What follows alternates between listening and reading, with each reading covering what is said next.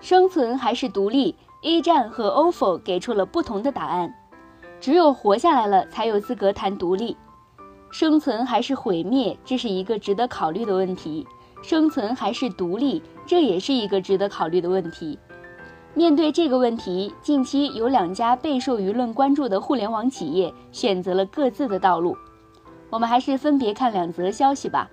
二零一八年六月四号。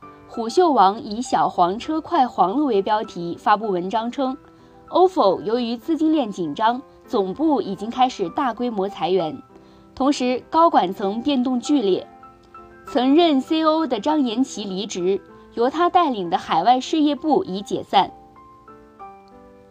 在虎嗅的文章中提到，戴威为了追求独立权与滴滴闹僵，并且踢走了滴滴多位高管。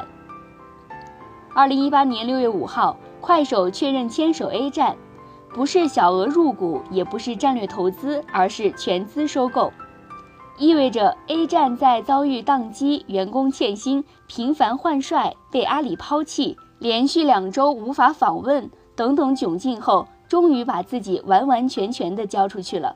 管理层以后这些烦心事儿没有了。相隔二十四小时。中国互联网过去两年备受媒体和业界关注的两家明星级企业，各自爆出来震动行业的消息，主题都一样：生存。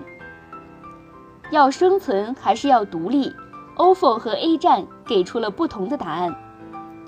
根据媒体报道来看，独立是 ofo 的底线，在这家企业看来，底线比生存更重要，所以为了保留底线的情况下生存，他们开展了自救。比如开始发动员工售卖车身广告，在我看来，这其实就是买椟还珠了。一点零阶段的企业过早的进阶二点零业务，反而会加速侵蚀品牌和运营体系，这不是自救，而是加速自杀。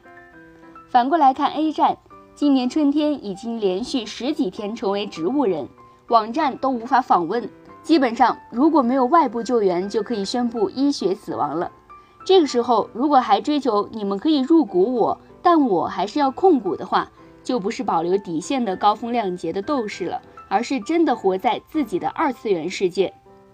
全部毫无保留的卖身给快手，我相信会是一个极低的价格。所谓的独立和面子、荣誉都是浮云，但无论如何活了下来。只有活下来了，才有资格谈独立。你看。A 站卖身给快手之后，第一时间不是宣布下阶段的计划和战略，而是宣布我们依然独立哦，也就是 A 站将保持独立品牌，维持独立运营，保留原有队伍。有人说 A 站和快手的牵手就如同抠脚大汉和萌妹子谈恋爱一样，感觉画面很清奇。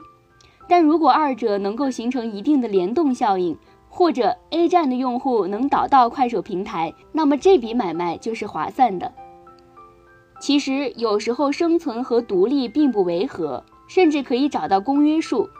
当年漫威纳入迪士尼旗下，股权和所有权虽然丧失了，但运营依然独立。后来在迪士尼的支持下，漫威制作了复仇者联盟、黑豹、美国队长等近二十部卖座电影。以及收获了价值可观的游戏 IP 授权等等。同样，很多时候资本制约和架空只是对自己的无能找借口。